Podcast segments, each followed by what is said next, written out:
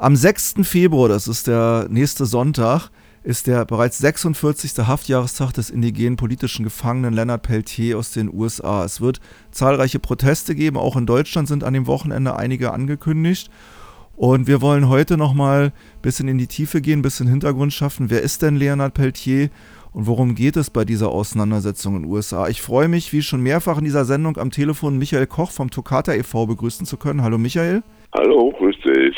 Hallo. Und ich wollte äh, dich als erstes fragen, für alle Hörerinnen und Hörer, die noch keine Ahnung haben oder noch nie gehört haben, wer Leonard Peltier ist, kannst du uns bitte kurz mhm. erzählen, wer ist Leonard Peltier? Ja, Leonard Peltier ist ein mittlerweile 77-jähriger Indigener, Dakota Anishaba. Leonard Peltier ist in den 50er Jahren ähnlich aufgewachsen wie viele Indigene seiner Zeit, nämlich in einer Internatsschule von seiner Familie entfernt hat noch sehr früh erfahren, was Rassismus ist und hat sich dann als junger Mensch auch politisiert und ist 1972 dem American Indian Movement beigetreten, einer indianischen Bürgerrechts- und auch Widerstandsgruppe. Dort war er bis zu seiner Festnahme und Verhaftung 1976 in verschiedenen Funktionen aktiv. Und 1976 ist er in Kanada festgenommen worden. Tatvorwurf war damals er wäre beteiligt gewesen an der Ermordung von zwei FBI-Agenten, die 1975 im Juni in ein Camp des American Indian Movement hineingerast sind, mehr oder minder überfallartig. In dieser Region hat es aber vorher sehr viele Morde an Lakota, an traditionellen, aber auch an jungen AIM-AktivistInnen gegeben. AIM heißt American Indian Movement. American Indian Movement, ja. Ähm, so dass da ein Schutzcamp auf Wunsch der Häuptlinge und der Ältesten des ähm, der, der Oglala Lakota ähm, vom AIM aufgebaut wurde, um eine Familie, zu, die terrorisiert wurde, zu beschützen. Dieser Terror ging aus von einem korrupten Stammesvorsitzenden und einer Todesschwadron, die der aufgebaut hat, die wiederum bewaffnet war, vor allem mit Munition und Waffen von Polizeieinheiten und auch teilweise des FBI. Zumindest unter deren Augen haben sie ganz öffentlich an die 60 Morde im Reservat begangen, mhm. die niemals bis heute nicht juristisch verfolgt wurden. Deswegen war das American Indian Movement damals in der Gegend. Bevor wir auf die Details ja. von seinem Verfahren zu sprechen kommen, würde ich dich ja. gerne was anderes fragen. Ich meine, 1976 sagtest du schon, ist er inhaftiert worden. Das ist eine mhm. sehr lange Zeit, es ist konkret 46 Jahre her. Leonard Peltier ist ein alter Mann jetzt, sitzt nach wie vor in einem äh, föderalen Gefängnis der US-Regierung. Und ja. es gab vor einigen Wochen einen Artikel, in dem er äh, zitiert wurde, ein Interview, was mit ihm geführt wurde, dass die Covid-Situation absolut schlimm ist bei ihm im Knast und auch was das für alte Gefangene wie ihn für Auswirkungen hat. Kannst du uns vielleicht etwas über den Lebensalltag eines seit 46 Jahren eingesperrten Gefangenen in den USA erzählen? Wir haben das ja unserem Buch getan, Michael Schiffmann und ich, dass wir über den Fall geschrieben haben.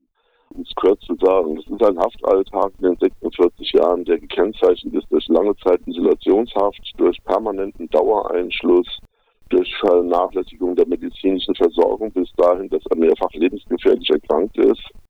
Und auch derzeit äh, lebensgefährlich oder lebensbedrohlich erkrankt ist an einer Vergrößerung der Bauchschlagader, die aber nicht behandelt wird wie in anderen Teilen der USA auch oder in anderen Teilen der Welt breitet sich Covid-19 halt auch in den Knästen enorm aus. Sowohl bei den dort Bediensteten als auch bei den Insassen und Insassen. Gerade ältere Inhaftierte sind natürlich eine besonders verletzliche und gefährdete Gruppe. Und schon aus diesem Grund hat die heute amtierende Innenministerin aus den USA, der Parland, noch zu ihrer Zeit als Kongressabgeordnete im Mai 2020 gebeten, Corinna Peltier aus der Haft jetzt mal endlich zu entlassen, so als die erste Welle gerade durch die USA wapperte. Das hatte keine Reaktion, bis heute nicht. Durch Covid-19 ist Lindert und alle Inhaftierten dort in Coleman in Florida im permanenten Lockdown. Das heißt, sie kommen eigentlich fast kaum aus den Zellen raus, nur für ganz, ganz kurze Zeiteinheiten. Und ausgerechnet jetzt in der Phase von Omikron hat man jetzt auf einmal wiederum so äh, kürzere Ausgänge, aber dann völlig äh, nicht äh, minimierte, sondern in größeren Gruppen erlaubt, so dass man die Infektionsgefahr dort ein, äh, hoch, hoch, einschätzen musste. Das hat Lindert jetzt in einem Zeitungsartikel, der in der Huffington Post äh, vor einigen Tagen als Statement dazu gegeben, wie es ihm denn damit ging. Er hat seine zwei ersten Impfungen erhalten, aber keine Auffrischungsimpfung. Im Gegensatz zu einigen Insassen, die so in Nachbarzellenblocks sitzen, ist er davon ausgenommen und einige andere noch auch, ohne dass es dafür offiziell eine Erklärung oder ja, ja, Erläuterung gibt. gibt. Gibt es nicht auf Anfragen seines Anwalts und auch seiner Unterstützer drüben in den USA. So in all dem hat er dann beschrieben in diesem Artikel, wie es ihm damit geht und halt natürlich, dass er auch als 77-Jähriger mit vielen schweren Vorerkrankungen halt einfach auch Angst um sein Leben hat und dass das auch ganz schön depressiv macht. Ja, dieser Artikel kam jetzt die letzte Woche ähm, auch dann hier in Europa dann in Umlauf und äh, wird, wird, wird gerade verbreitet im Zusammenhang mit den geplanten Aktivitäten für das kommende Wochenende als uns am Freitagabend eine Nachricht von ihm erreicht dass es ihm sehr schlecht ginge. Er hofft, es sei nur schwer erkältet, was er aber eigentlich niemals sei. Aber er sei bislang nicht getestet worden und er hat Angst, dass er Covid-19 mittlerweile hat. Und hat lakonisch angemerkt, naja, dann haben sie ja doch noch ihre Todesstrafe auf anderen Weg an mir vollzogen. Äh, ja, dann kam noch viel Druck von drüben dem Unterstützerkomitee. Dann wurde er getestet und seit äh, etwa 24 Stunden überschlagen sich bei uns jetzt hier natürlich die Meldung. Er ist positiv getestet, er hat Covid-19. Welchen Behandlungsstatus er hat, kann ich, ich gerade im Moment nicht sagen. Wie gesagt, wir sind ständig hier am Agieren, um gerade auch mit Anwalt und mit Unterstützerkomitees und internationalen Kontakten jetzt hier dazu einiges zu machen. Und ähm, das, was wir teilweise für nächstes Wochenende geplant hatten, an Kontakten an die US-Regierung beschleunigen, dass das spätestens übermorgen Schreiben an beiden und allen möglichen Institutionen rausgeht, aber auch Zusammenarbeit mit Amnesty und anderen Gruppen auch hierzulande. Mhm. Keine tolle äh, Situation und ähm, ja, auch ein Artikel, der am Donnerstag in der Jungen Welt äh, erscheinen sollte zu Lennart, den, den ich beschreiben dürfte, den darf man jetzt erstmal wieder auf den Kopf stellen und wieder um alles aktualisieren. Ja, ja aber es ist ja schon mal gut zu wissen, Du wirst es tun und morgen in der jungen Welt, also diese Sendung, wir nehmen das Interview ja vorher auf, aber die Sendung wird am Mittwoch ausgestrahlt, also morgen in der mhm. Tageszeitung Junge Welt ein aktualisierter Artikel zu dieser Situation. Es ist absolut grauenhaft und es drängt sich die ja. Frage auf, warum die US-Regierung, denn er ist ja Regierungsgefangener, warum ja. die nach 46 Jahren in einem Verfahren, in dem schon frühere US-Justizminister und verschiedene andere im Verfahren Beteiligte gesagt haben, sie gehen nicht davon aus, dass Leonard Peltier der Schuldige ist, Warum wird dieser Mann nach wie vor festgehalten nach 46 Jahren und muss sich so einem Wahnsinn wie der Ausbreitung von Corona als knapp 80-jähriger Mann im Gefängnis aussetzen unter diesen miesen Bedingungen? Was ist, was ist das Interesse? Warum sitzt er immer noch in Haft? Also ich würde mal sagen, die Antwort kann man auf verschiedensten Ebenen geben. Immer alles auch natürlich vor dem Hintergrund, was ich jetzt sage, ist, meine Meinung ist damit vielleicht auch ein Stück weit spekulativ. Die erste Ebene ist erst einmal das Justizsystem in den USA in general. Also es ist ein Justizsystem, in dem es seltenst ein in dubio pro reo oder in dubio pro, pro libertate gibt, also im Zweifelsfalle für den Angeklagten oder im Zweifelsfalle für, den, für die Freiheit. Das ist einfach schlicht und ergreifend unterscheidet das sogenannte Justizsystem der USA ganz gewaltig von anderen. Es ist eins, das noch auf, wenn ich gerade an die beiden Hinrichtungen am 27. Januar in den USA wieder hin äh, denke, es ist ein nach wie vor ein Justizsystem, das auf Rache, auf Zerstörung, auf Vergeltung ausgerichtet ist, das höchst rassistisch infiziert ist, das Millionen Menschen in ein Knastsystem gespült hat, die da drin eigentlich nichts zu suchen haben, weil es relativ leichte Delikte oftmals waren. Also die ganze Kritik an dem dortigen Justizapparat ist schon mal eine Erklärungsebene ähm, und es sind halt vor allem auch People of Color, die natürlich da ganz besonders von betroffen sind.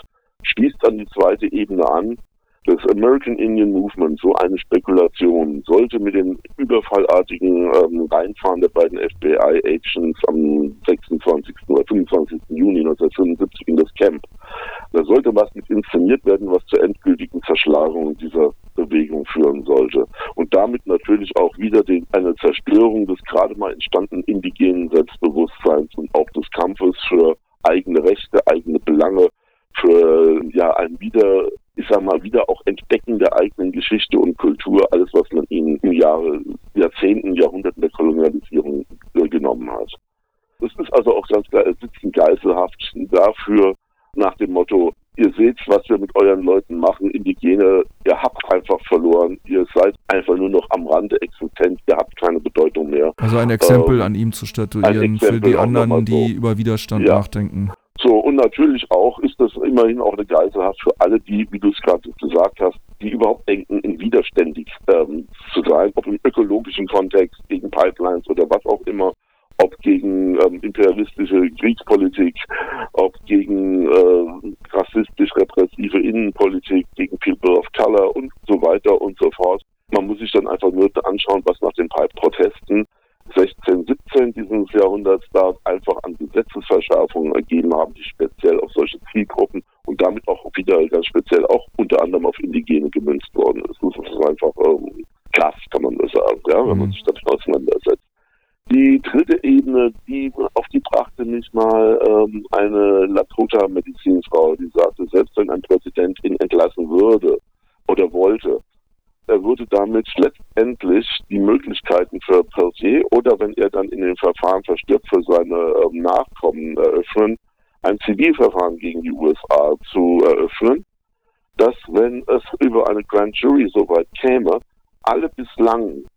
vorliegen, das wissen wir, dass ja entlastende Beweise vorliegen ist. Wir wissen, dass es auch entlastende Aussagen von Polizeibeamten gibt aus der damaligen Zeit.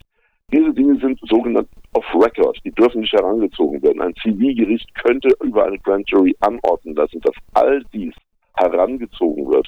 Auch die Dinge, die bei Peltier in seinem Verfahren nicht berücksichtigt werden durften, die aber bei den Gerichtsverhandlungen der beiden Mitangeklagten vor einem anderen Gericht zu deren Freispruch geführt hat. Auch die durften nicht in Peltiers Verfahren angewandt werden. All das könnte herangezogen werden.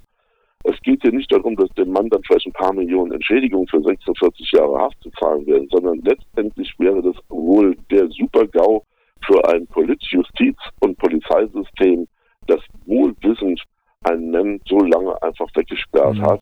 Und ich sage einmal, äh, ohne zu sagen, es ist hundertprozentig so, mit allerhöchster Wahrscheinlichkeit ist er nicht der Todesschutz äh, von damals gewesen. Das betont er auch selbst immer wieder.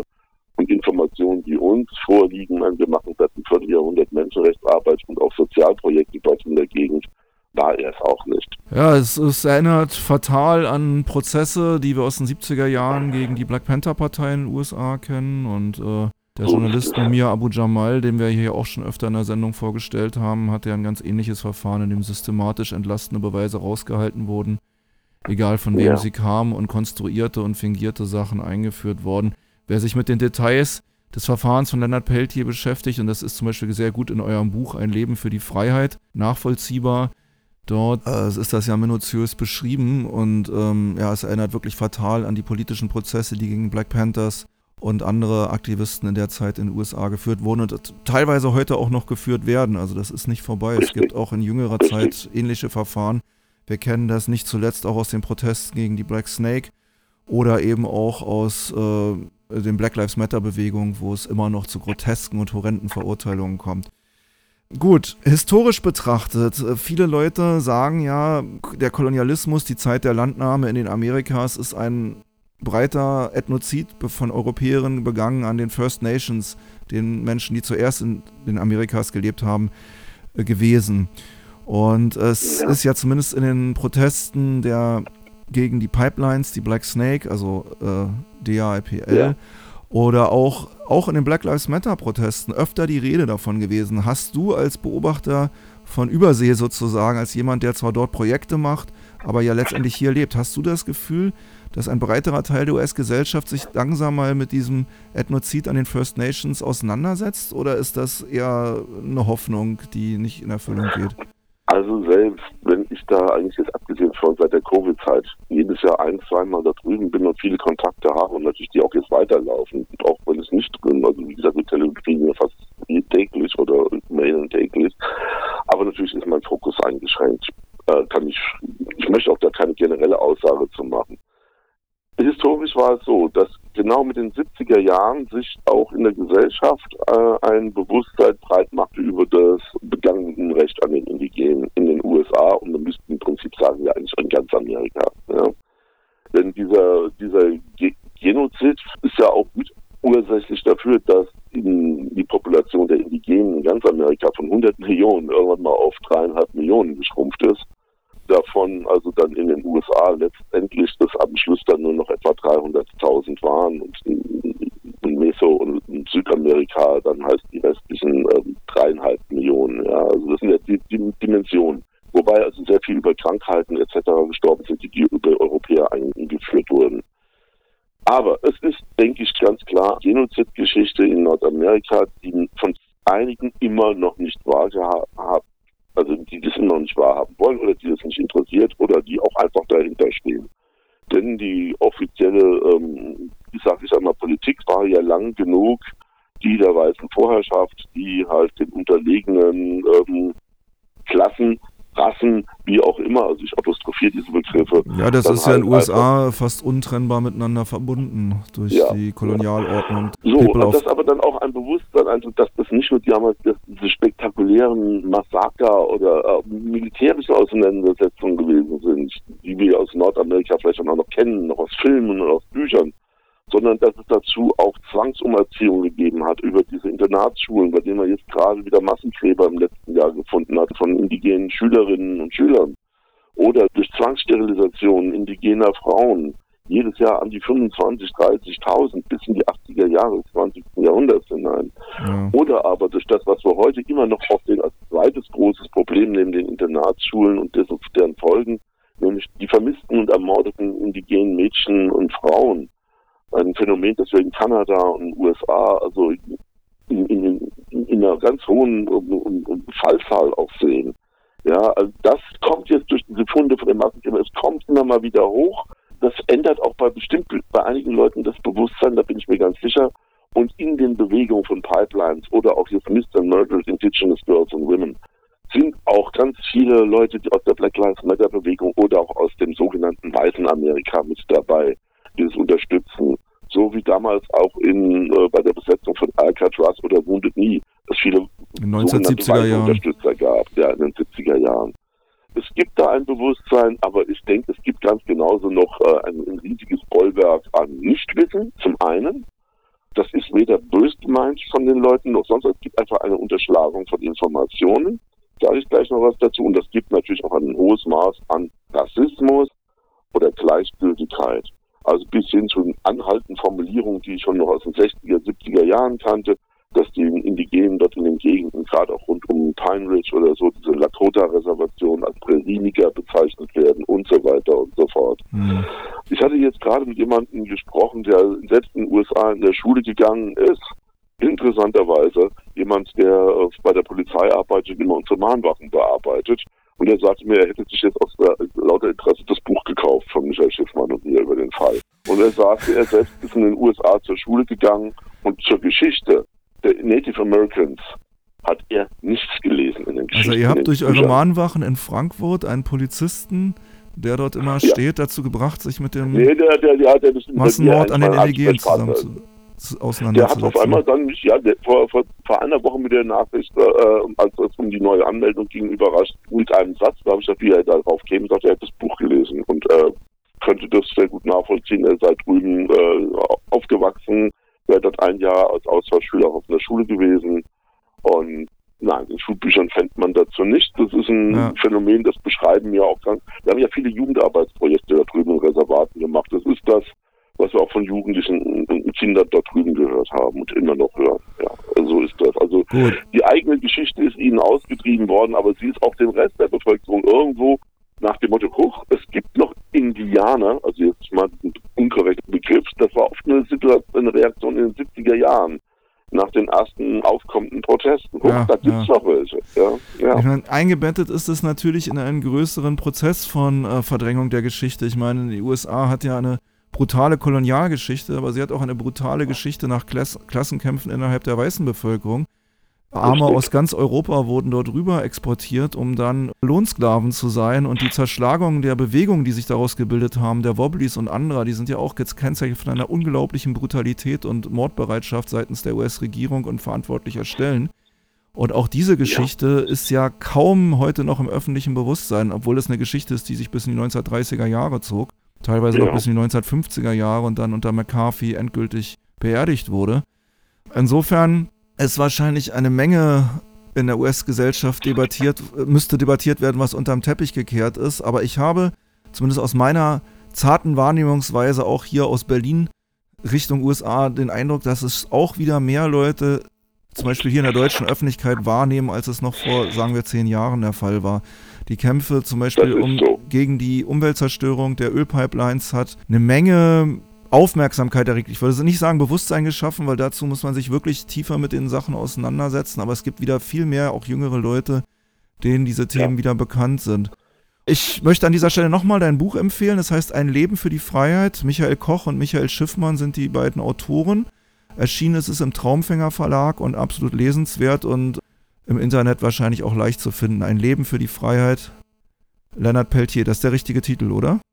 Ja, ein Leben für die Freiheit, der Untertitel heißt ja, Lennart Peltier und der indianische Widerstand. Heute ja. würden wir sagen Indigene.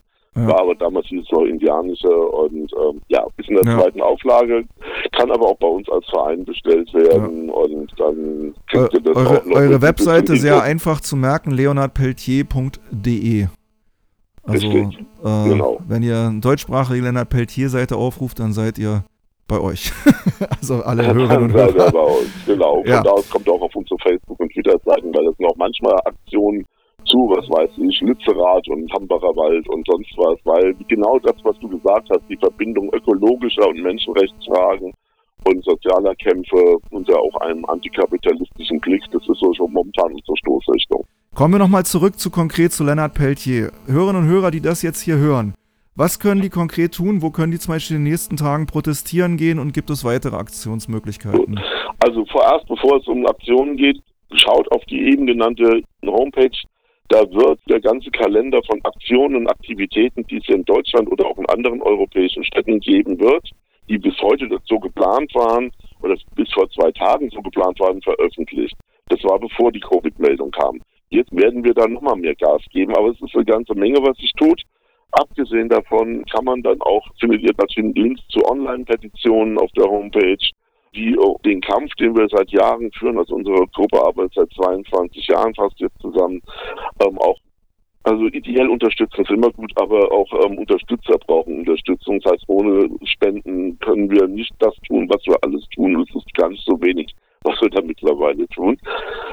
Ja, und ansonsten gibt es aber auch ganz konkrete Aktionen und auch ähm, neben so Aktionen Aktivitäten darüber hinaus. Aktivitäten darüber hinaus. Es werden dieser Woche Artikel erscheinen und auch Anzeigen in der jungen Welt.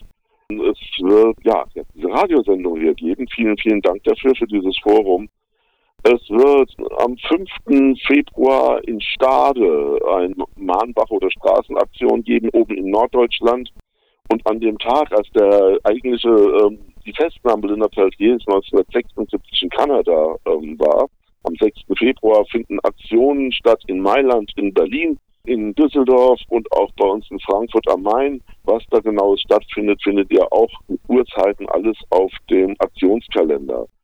Und einige vom American Indian Movement hatten eher die Befürchtung, an dem Sonntag wird nicht sehr viel los sein an Präsenz in den Botschaften und Konsulaten in Europa. Macht doch bitte, oder weltweit, macht doch was am Montag noch, den 7.2.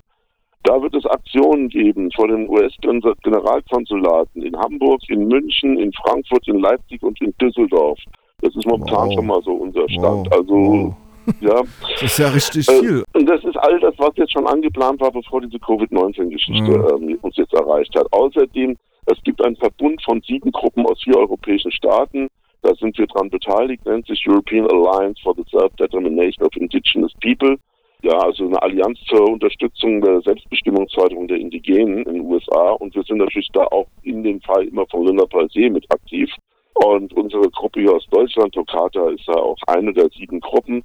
Da werden wir jetzt am Anfang der Woche ein Schreiben an die US-Regierung nochmal herausgeben, auch mit Bezug jetzt schon auf die Covid-19-Geschichte nach der aktuellen Meldung und stimmen das da untereinander ab in Europa und dann geht das auch raus und auch an das Justiz- und Innenministerium. Wir haben teilweise auch konkrete Drähte mittlerweile in die Ministerien rein und an das Federal Bureau of Prisons, weil ich denke, auf die Erkrankung können wir jetzt nicht nur mit Free Leonard hier und Begnadigung hoffen, jetzt braucht es auch ganz dringend eine medizinisch adäquate Behandlung. Ja. Und das ist dann eher eine Sache von dem Bureau of Prisons Business drüben. Ja.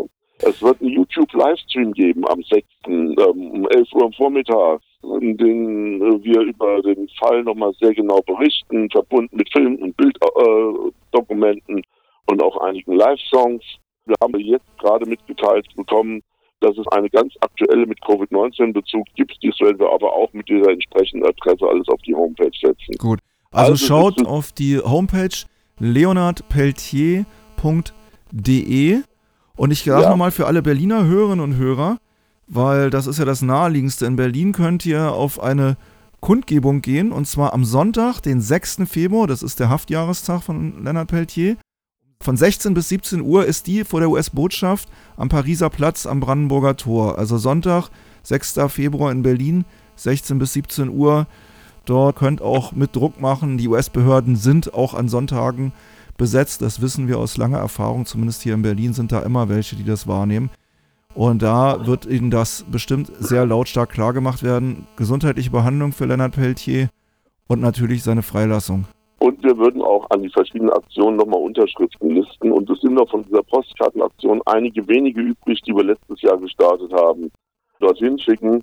Wir haben gerade zum Jahresende dreieinhalbtausend Unterschriften an das Weiße Haus geschickt aus Deutschland, die sich für Lennarts Freiheit eingesetzt haben. Wir werden einfach auch, wenn es wie bislang wie Teflon abzuperlen scheint, wir werden einfach weitermachen, weil es dokumentiert jetzt auch ganz öffentlich, dass es der Justiz und der Politik und der Polizei nicht gelungen ist, im FBI Lennart im Knast lebendig zu begraben und die Weltöffentlichkeit von ihnen fernzuhalten. Nein, wir gucken sehr genau, was da ja. ist und wir agieren und wir agieren auch mittlerweile international, finde ich, sehr, sehr solidarisch und miteinander verbunden. Das ist eine relativ neue Entwicklung, dass das nochmal so eine Schubphase gekriegt hat seit Mitte letzten Jahres. Hm. Also alle Hörerinnen und Hörer, Beteiligt euch an den Protesten, schaut auf die Webseite leonardpeltier.de, guckt, wo ihr am Wochenende hingehen könnt. Es gibt, oder auch am Montag drauf, am 7. Februar, es gibt zahlreiche Kundgebungen und Proteste, es gibt Online-Protestmöglichkeiten und es gibt natürlich auch Medien- und Zeitungsartikel, die könnt ihr gerne auch im Internet weiter verbreiten und darauf aufmerksam machen. Werdet aktiv und äh, dir viel Erfolg in der Arbeit. Gutes Gelingen am Wochenende in Frankfurt. Da wirst du ja wahrscheinlich auf der Straße sein mit anderen. Ja. Yep. Und nochmal die Webseite leonardpeltier.de. Vielen Dank, Michael. Ich danke dir auch und danke für den Beitrag. Ähm, das ist ein wichtiger Teil für die Unterstützungsarbeit. Viele Grüße nach Berlin. Gerne, danke.